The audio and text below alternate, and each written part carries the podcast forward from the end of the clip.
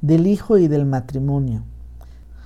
Tengo una pregunta para ti solo, hermano mío.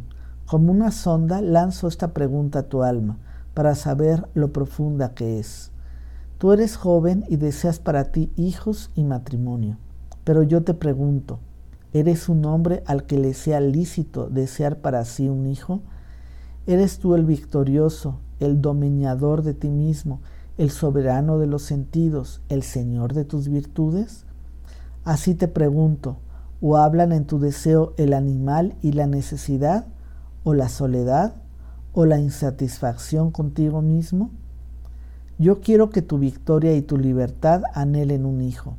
Monumentos vivientes debes erigir a tu victoria y a tu liberación.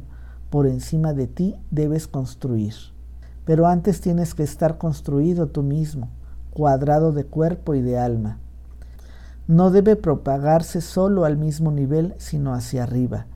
Ayúdete para ello el jardín del matrimonio.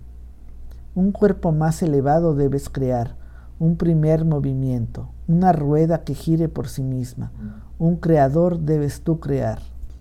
Matrimonio, así llamo yo la voluntad de dos de crear uno que sea más que quienes lo crearon. Respeto recíproco llamo yo al matrimonio entre quienes desean eso. Sea ese el sentido y la verdad de tu matrimonio. Pero lo que llaman matrimonio los demasiados, esos superfluos, ah, ¿cómo lo llamo yo? Ay, esa pobreza de alma entre dos. Eh, ay, esa suciedad de alma entre dos. Ay, ese lamentable bienestar entre dos. Matrimonio llaman ello a todo eso y dicen que sus matrimonios han sido contraídos en el cielo. No, a mí no me gusta ese cielo de los superfluos. No, a mí no me gustan esos animales trabados en la red celestial. Permanezca lejos de mí también el Dios que se acerca cojeando a bendecir lo que Él no ha unido.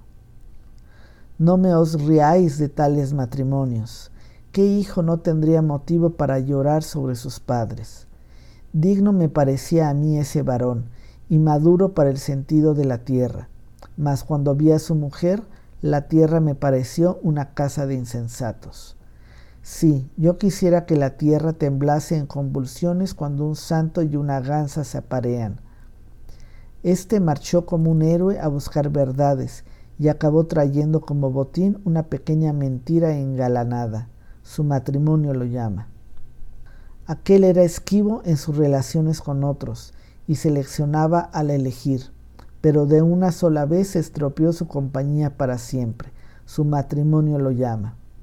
Aquel otro buscaba una criada que tuviese las virtudes de un ángel, pero de una sola vez se convirtió él en criada de una mujer, y ahora sería necesario que además se transformase en ángel. He encontrado que ahora todos los compradores andan con cuidado y que todos tienen ojos astutos, pero incluso el más astuto se compra a su mujer a ciegas. Muchas breves tonterías, eso se llama entre vosotros amor, y vuestro matrimonio pone fin a muchas breves tonterías en la forma de una sola y prolongada estupidez. Vuestro amor a la mujer y el amor de la mujer al varón Ay, ojalá fuera compasión por dioses sufrientes y encubiertos, pero casi siempre dos animales se adivinan recíprocamente. E incluso vuestro mejor amor no es más que un símbolo extático y un dolorido ardor. Es una antorcha que debe iluminaros hacia caminos más elevados. Por encima de vosotros mismos debéis amar alguna vez. Por ello, aprended primero a amar y para ello tenéis que beber el amargo cáliz de vuestro amor. Amargura hay en el cáliz incluso del mejor amor, por eso produce anhelo del superhombre, por eso te da sed a ti, Creador. Sed para el Creador, flecha y anhelo hacia el superhombre. Di, hermano mío, ¿es esta tu voluntad de matrimonio?